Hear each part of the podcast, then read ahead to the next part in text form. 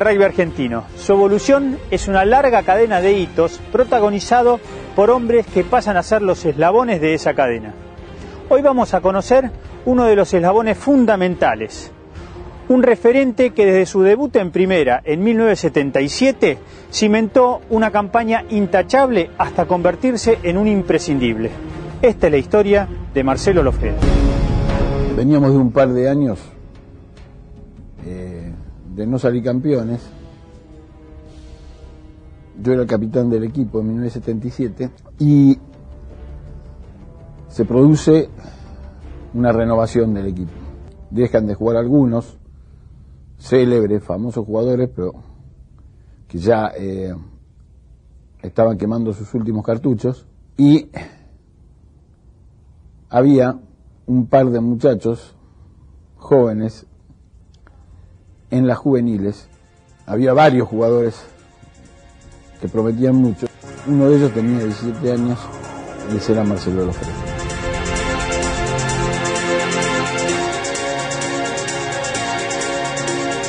Y el rugby es un, es un camino, es un medio, no es un fin. Creo que es una forma de poder ser cada vez mejor de acuerdo a la capacidad que uno tiene. La realización de uno es justamente el tratar de ser mejor eh, en, su, en sus cosas, en sus características, en sus condiciones y en lo que uno este, trata de ser.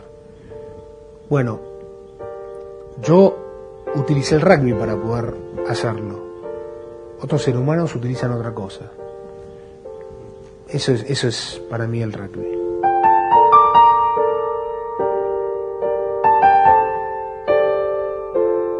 Yo em, iba al San Juan el Precursor, era muy joven en ese momento, tenía 10 años. Bueno, y estando en el colegio, en San Isidro, uno respira rugby prácticamente.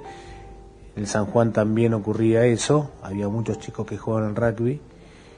Y mi padre se hizo socio del CASI en ese momento, y yo, bueno, empecé a ir a ese club a jugar. Se puso una camiseta de casi, sí. Desde muy chico, Marcelo Lofreda se conecta con el rugby, pero los primeros palotes los da en un club que no sería el definitivo en su vida. Habrán sido aproximadamente unos cuatro o cinco meses que estuve en, décima división jugando en el CASI y ya al año, al año siguiente me sumé al, al SIC.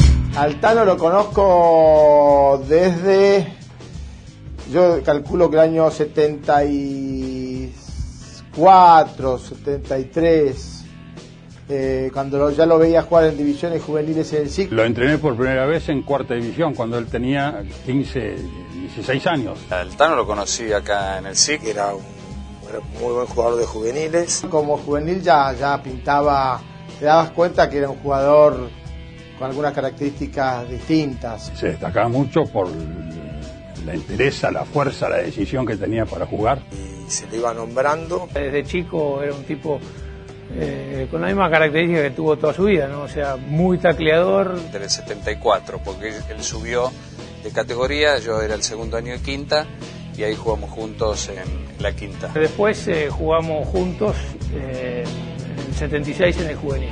Ahí sí me empezó a interesar más ir a ver la primera y miraba un poco a los jugadores de primera trataba de, imitarlos, trataba de, ver algunas cuestiones a nivel técnico que me podían servir para mi juego.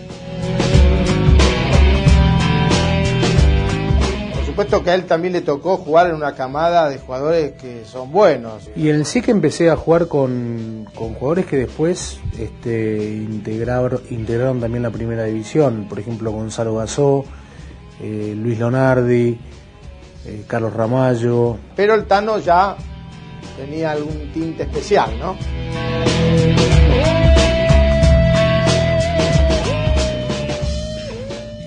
Con 17 años, Marcelo Lofreda debuta en la primera del SIC. Algunos dudaban de su capacidad física para jugar en primera. Y había quien pensaba que podía ser eh, muy duro y se podía lastimar. Decía, no, estos chicos se, se van a lastimar. Sí, sí, como era un jugador chico de edad. Un día me llama por teléfono a mi oficina Alfredo Suárez Gache, El padre del Bambi. Venía del primer año de cuarta, que era difícil porque subían de reserva y te faltaba un año de cuarta. Me dijo, mirá, che, eh, la cuarta que anda muy bien, va primera, que yo cuánto.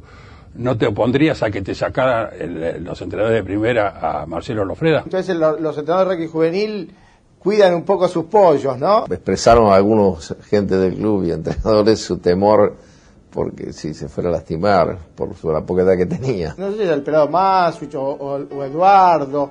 eh, la cuestión es que dijo, che, ojo con este chico que a lo mejor lo pueden lesionar. Yo creo que era prematuro. Entonces estábamos en una ronda eh, charlando así de este asunto. Eh, estábamos con Mario Walter. Tomé una cerveza con Magic. Me acuerdo que Mario Walter dijo, Me parece que los que se van a lastimar son los contrarios. el temor a lastimarse lo tenía que tener lo contrario más que Marcelo. Y así fue, ¿no?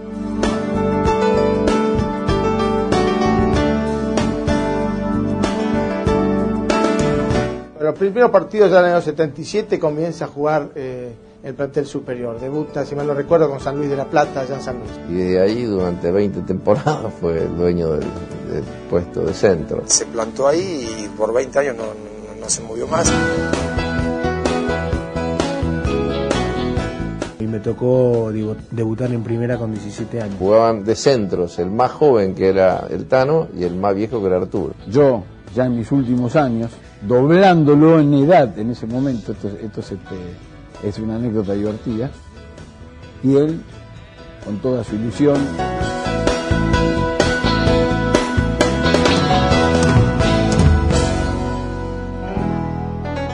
Se hizo en el 77 como un recambio natural eh, de otra, de otra generación. Sí, un año de recambio. Se va Mario de la camada del 70. Y el impulso lo dieron todos los jóvenes que aparecieron en el 77. A pesar de que había tipos súper consagrados como Arturo, Rodríguez Jurado, Mario Walter, el alemán Insúa, Jaime. Tano, Rafa, Tommy, eh, Argerich y algunos más que realmente cambiaron el equipo ellos.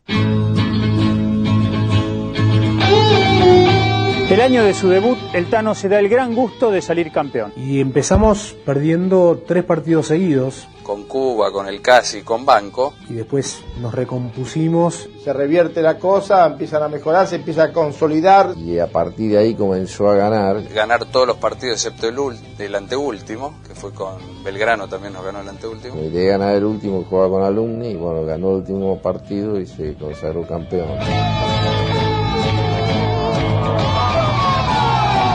La particularidad también fue que muchos de estos partidos, inclusive finales de Seven, los ganó en tiempo de descuento. Siete de los últimos partidos en el último minuto. Eso fue un- una marca este, que, me, que me quedó muy, muy, este, muy bien marcada en cuanto a, este, a que los partidos hay que jugarlos hasta el final, hasta que, hasta que el referee toca la pitada final.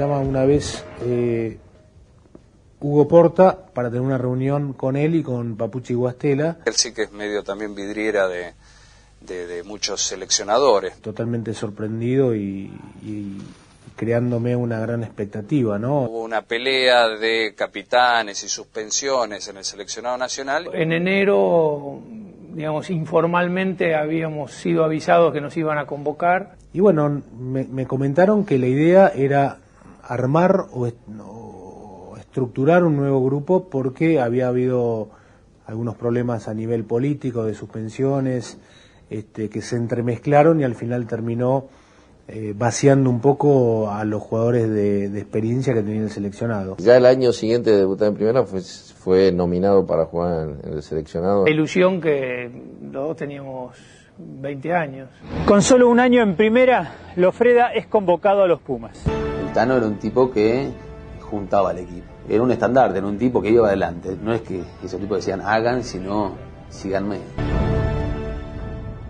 Con muy poca experiencia, Lofreda afronta el desafío de jugar con Inglaterra en Twickenham, la catedral del rugby. Me acuerdo sobre todo que nos habían sacado el vestuario, del vestuario previamente al inicio del partido para sacarnos una foto que después tuvimos que volver al vestuario, ponernos los botines y volver a salir.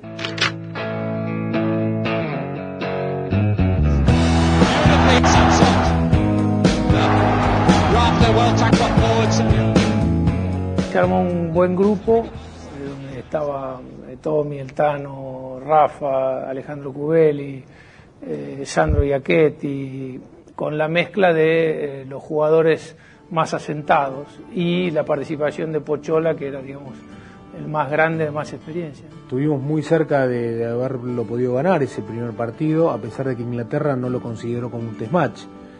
Eh, en su estadística lo toma como un In- Inglaterra 15, pero nosotros lo tomamos como un test match a todos los ojos vista. ¿no? Y creo que, en definitiva para nosotros era, era uno de los partidos más importantes de nuestra vida porque estábamos debutando a nivel internacional en el seleccionado.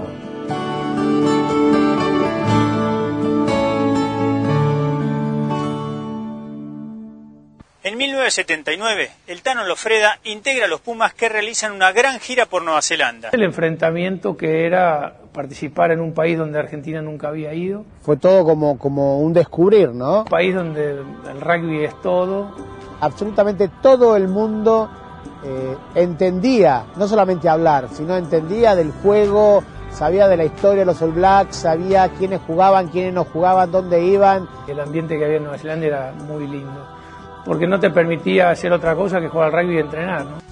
No logran imponerse en los test, pero concretan una gran actuación frente a los poderosos combinados provinciales. Los primeros provinciales empezamos ganándolos. Jugamos el, el- el primer partido en eh, cerca de Auckland, en un pueblo que se llama Poverty Bay. provinciales de, de- de- de- de mucha, de mucha presión, con, con rivales de mucha jerarquía también, Todos esos equipos tenían varios All Blacks en cada formación. entre ellos Oakland. Con Oakland, que era un partido que nos decían que era imposible porque Oakland estaba ahí entre los cuatro o cinco mejores provinciales. Y en esos partidos el Tano realmente se destacó mucho. De hecho, eh, creo que fue el tercer o cuarto partido que jugamos contra Managuatú. El Tano enfrentó a un inside que se llamaba Lachi, sí, Lachi Cameron, que estaba postulado para ser el All Black y el Tano lo cagó a tackles. Los test match los perdimos, eh, muy ajustadamente también, jugando de igual a igual. Eh, ya ahí realmente eh, la- el- prácticamente el equipo estaba bien asentado. No solamente a, a nivel, a nivel técnico, sino también a nivel mental. Éramos muy fuertes mentalmente. Este, éramos muy jóvenes, pero también fuertes a la vez mentalmente, donde se había armado un buen complemento entre los jugadores más viejos, entre ellos también estaba Pochola Silva, este, lo cual nos daba cierto sustento a nivel anímico que era muy importante para los más jóvenes. Luego de sus dos primeras giras con los Pumas, Marcelo Lofreda se consolida en el centro de la cancha de nuestro seleccionado. En el 80 ya éramos jóvenes, jóvenes veteranos. Nosotros vamos a Sudáfrica. Después Fiji viene a la Argentina. Después de la gira de Sudáfrica con Sudamérica y de los partidos que se jugaron acá, que uno fue una especie de resto del mundo y el otro fue Fiji, En ese momento tener las giras que habíamos tenido era, realmente muy importante, ¿no? Este, habíamos participado de algunos, de algún campeonato argentino también, habíamos estado en algunos seleccionados, que para ese momento era difícil eh, una trayectoria digamos, eh, tan extensa en tan poco tiempo. Nos, nos tildan de eh, favoritos.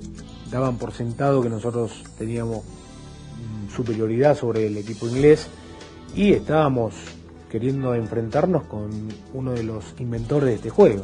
Empatamos un partido, perdimos otro partido, también ajustadamente, pero los partidos hay que jugarlos. Esos partidos yo creo que también la inexperiencia de jugar con potencias nos jugó en contra porque realmente Inglaterra tiene un equipo de mucha experiencia. En 1982, en Sudáfrica, Lofreda enfrenta a los Springboks y aprende una lección. Luego de perder categóricamente el primer test, una semana después, demostrando que se puede superar cualquier adversidad, con Sudamérica 15 obtiene una histórica victoria. Eso fue muy, muy bueno a nivel, eh, a nivel de lo que sale a relucir en un grupo que tiene ciertos objetivos y trabaja en pos de ese objetivo. Después de una derrota que no, no es eh, lo que ocurrió en la cancha, no refleja lo que ocurrió en la cancha, fue por 50 puntos a 18 creo que fue el score, supuestamente nos habían ganado eh, muy, muy definitivamente, muy netamente, ¿no? Eh, bueno, había que cerrar filas, había que rehacer un equipo, había que en la parte anímica trabajar mucho. Michingo era especialista en ese tema. Yo me acuerdo de una charla de Michingo después que terminó el partido o, antes de arrancar los entrenamientos para el segundo partido, que creo que fue una de las uh, de las charlas técnicas o charlas anímicas, digamos, más importantes que yo recibí. Hace un llamado a, a nuestra a nuestra hombría, a nuestra, a nuestra actitud. Trabajamos muy fuerte durante toda esa semana y terminamos ganándole claramente al equipo sudafricano que una semana antes nos había marcado 50 puntos. Muchas veces me preguntan cuál cuál pondrías como uno de los o de mejores recuerdos que, que tenés en tu carrera carrera deportiva y yo muchas veces marco justamente esa semana, ¿no? Una semana paradigmática en cuanto a lo que significa el rugby. Eh, una derrota por 30 puntos y después una victoria indiscutida prácticamente por lo que ocurrió en la cancha, lo cual eh, marca eh, el valor que tiene eh, este deporte en cuanto a la superación de adversidades y en cuanto a tener una mente clara, un objetivo común y una idea consensuada este, por, por todos los que participamos de un plantel. En 1983, Lofreda es designado capitán en el SIC y además participa de la gira exitosa Australia. Ese es un año inolvidable para el Tano. Un equipo que tenía permanentemente contacto con el rugby neozelandés, el australiano. Por lo tanto, estaban a un nivel realmente muy alto, pero todavía nosotros estábamos eh, muy parejos con ese, con ese rugby.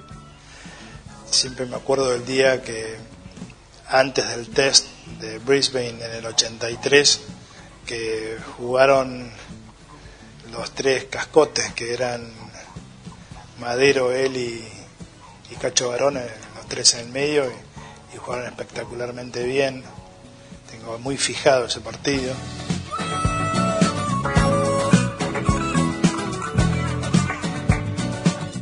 Tenemos la, la oportunidad de jugar dos test match el primero de ellos lo ganamos, creo que es un hito en el rugby argentino el haberle ganado a Australia en el exterior y en su casa.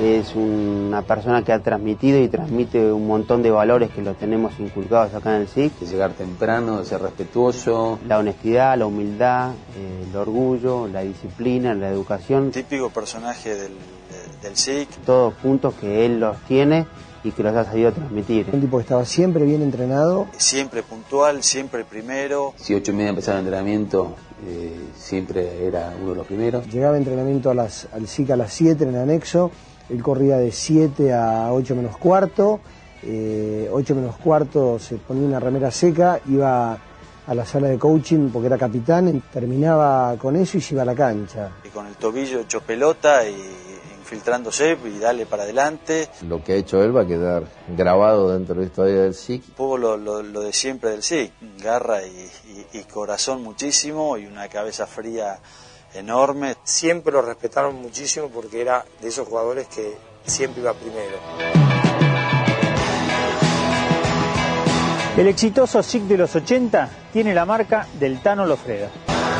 El año 81-82 yo fui el capitán de la primera y el año 83 empezó a ser el Tano. En el año 83 el Tano fue nombrado por primera vez capitán de la primera división. Como capitán en sí, un tipo de una personalidad enorme. Un cargo que, que ejerció prácticamente hasta el año 92. Para que lo hayan elegido acá en el club durante, qué sé yo, ocho años seguidos como capitán, da, da por sentado lo que demuestra transmitiendo desde la parte de entrenamiento, desde la parte de que no perdamos la concentración, de que no perdamos la atención, de ser líder.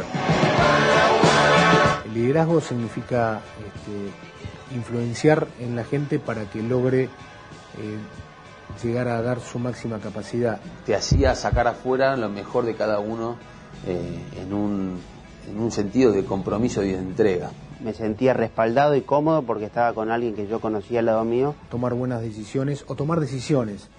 La decisión tomada es la mejor decisión. En la toma de decisiones eh, José, manejalo vos. Dar el ejemplo en forma permanente. Era, que daba el ejemplo, que es lo que nos gusta tener como, como líder, digamos, una persona que no solamente diga, sino que ella ya lo haga primero. Todo ese tipo de cosas creo que terminan marcando el perfil de, de, de un capitán o de un líder.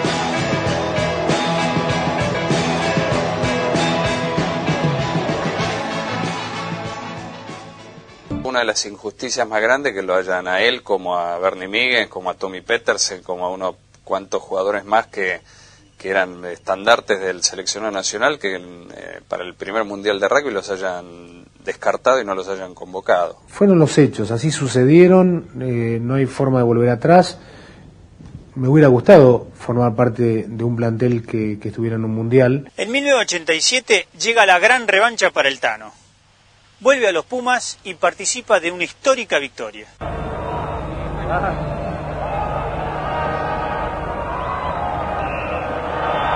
Renuncian los entrenadores en ese momento que habían participado de la última etapa, incluida la del Mundial, y, y asume O'Reilly. Porque el entrenador dijo, yo quiero la guardia vieja de vuelta, dame a los mercenarios, a los que sé que, que van al frente. No solamente estaba el Tano, había varios viejos, estaba Alfredo también, Soles Gache, había varios fierros viejos, Perica. Sandro Iachetti, Chirola. Yo creo que el rugby de gran nivel es para hombres.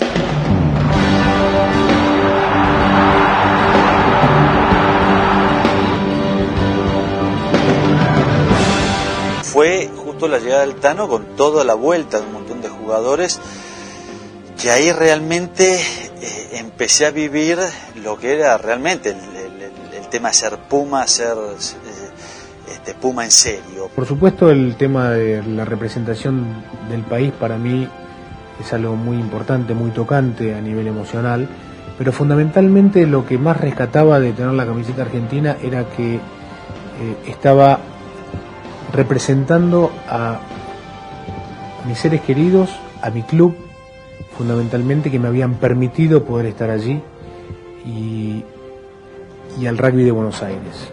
Para mí eso era lo más importante y lo que más destacaba y muchas veces lo transmitía en alguna charla que tenía previamente. Recuerden que esta camiseta argentina, más allá de lo que significa a nivel país, de representar al rugby argentino, de representar a la Unión Argentina Rugby, eh, ustedes son el fiel reflejo de lo que son en sus clubes, de lo que son como personas, de lo que son con sus seres queridos, y a ellos son a los que están representando.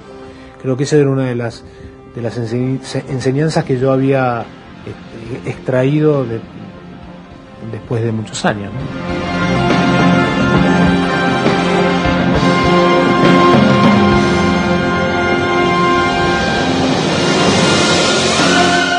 Marcelo era un tipo con una personalidad eh, enorme. Tenía una, una actitud mental eh, que superaba su, su, físico. Con la cabeza del Tano, eh, conocer exactamente por dónde había que ir jugando. ¿no? El Tano era el que ponía el equipo adelante.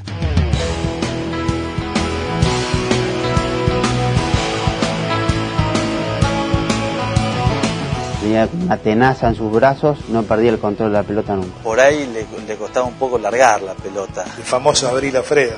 Ya veías desde afuera cuando se metía la pelota abajo del brazo, sabías que no, que no salía. Gente que estaba, abrí la freda, que después sin entender de qué se trataba ahí adentro. Era imposible sacarle la pelota. Siempre fue un tipo que impuso en el centro de la cancha un tacle furibundo. Muy fuerte en, en, en, defensa. Un batallador nato. Un tipo que tacleaba lo que tenía por delante. Y allí estaba el mejor jugador argentino, que es Lofreda. En su carrera internacional, Lofreda ha enfrentado a centros de primerísimo nivel. Son recordados sus duelos con Philip Selá y Danny Herbert.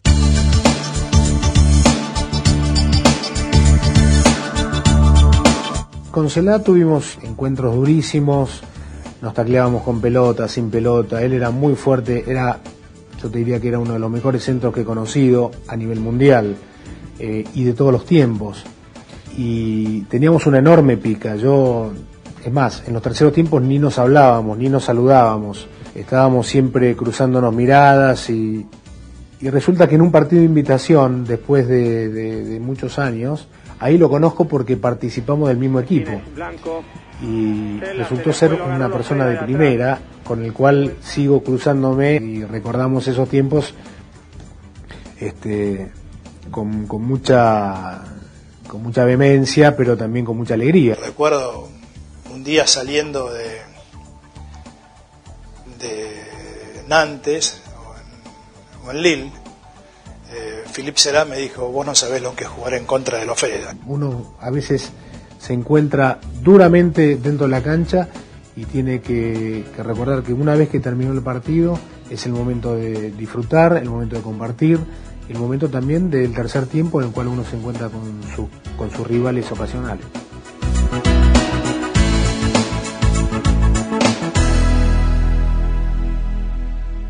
Y ese mismo equipo eh, que había tenido una, una performance relativamente positiva, no te diría que fue demasiado buena, pero había tenido una dura gira por Nueva Zelanda en el 89, que ni Francia la había aceptado, en los mismos términos en los que lo aceptó eh, la Argentina. Bueno, terminamos venciendo a un equipo como Inglaterra que ya empezaba a descollar con toda su historia por detrás. ¿no? Este gran partido del rugby internacional entre el seleccionado argentino, los Pumas, y la selección inglesa. Dos equipos que van por la recuperación, porque los Pumas no jugaron bien la última vez aquí en la cancha de Vélez. 90, el último partido que jugamos, es, eh, juntos por lo menos ahí, fue este, contra, contra Inglaterra. Esperemos que hoy, con la incorporación de algunos veteranos, como el caso de Eliseo Branca, de Rafael Madero y de Marcelo Lofreda, el capitán de los Pumas, eh, resurja esa garra, ese tesón, ese espíritu de lucha que caracterizó siempre al equipo argentino. Terminamos ganándole a Inglaterra y yo era el capitán. Luego el partido con, In- con Inglaterra renuncia a O'Reilly. Muchos de esos, de esos jugadores eh, son excluidos, incluyéndome a mí, que aparte había sido el capitán, para una gira que fue dos meses, a los dos meses siguientes. Luego del triunfo ante Inglaterra, Lofreda queda nuevamente desafectado de la selección.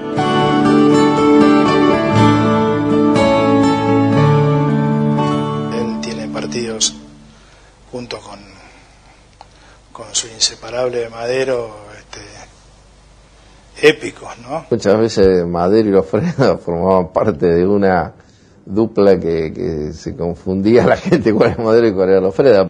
Contraataca Lofreda, que se mete entre varios adversarios, pero consigue irse. Es Madero y no Lofreda, se la saca. Bertrán Decían Madero, Lofreda, Lofreda Madero, era, parecía que era uno solo. Bueno, ellos habían tenido una, una asociación en todo sentido muy fuerte. Jugaban juntos al rugby en divisiones inferiores, jugaron, empezaron a jugar juntos en primera, ingresaron juntos en el seleccionado, ganaron juntos campeonatos, estudiaban la misma carrera, estaban al mismo año, se recibieron juntos y fueron socios profesionalmente.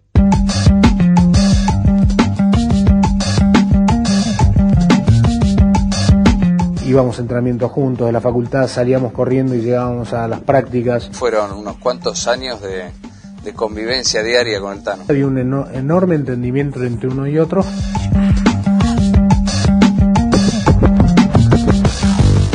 Sabía cuáles eran los movimientos de él, él sabía cuáles eran mis movimientos. Era una dupla que se entendía hablándose muy poco. Nuestro mayor eh, virtud con el Tano era el tema de- de- del bloque defensivo que armamos ahí en el medio de la cancha.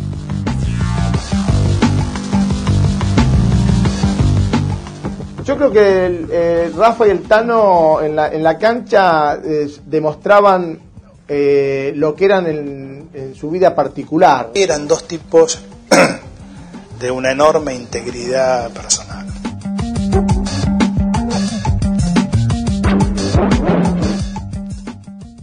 En 1994, el Tano se da otro gran gusto. Tito Fernández y Pipo Méndez, como entrenadores del seleccionado, vuelven a convocarlo y lo designan capitán. Marcelo Lafreda, the captain of the Argentine. Me convocan eh, Tito y Pipo.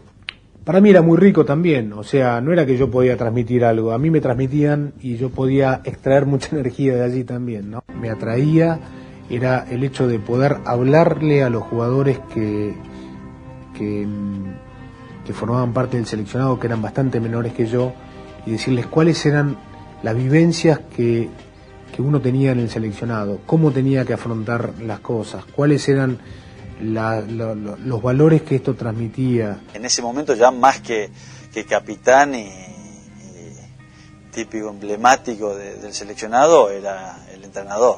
Me cruzo con Diego Cuesta, Diego Cuesta corre, me la devuelve después y yo entro al ingol, bueno, con, con una palomita de, de- viejos tiempos. Quise dejar sentado, esto en- entre comillas, dejar sentado que el rugby, el, el rugby viejo también tenía, tenía preponderancia todavía en este tiempo. En 1996 llega el retiro para el Tano Lofreda. Luego de 20 temporadas jugando al primer nivel, el viejo guerrero deja las canchas para convertirse en un exitoso entrenador. Así como a mí me transmitió mucho Arturo Rodríguez Jurado, me transmitió mucho Mario Walter, que durante mucho tiempo habían participado de la primera división del SIC y yo era un joven de 17 y 18 años y lo fui mamando. Bueno, lo mismo cuando te toca empezar a transmitir, lo vas haciendo, pero siempre esto es, una, una tradición que debe ir eh, inculcándose en los más jóvenes.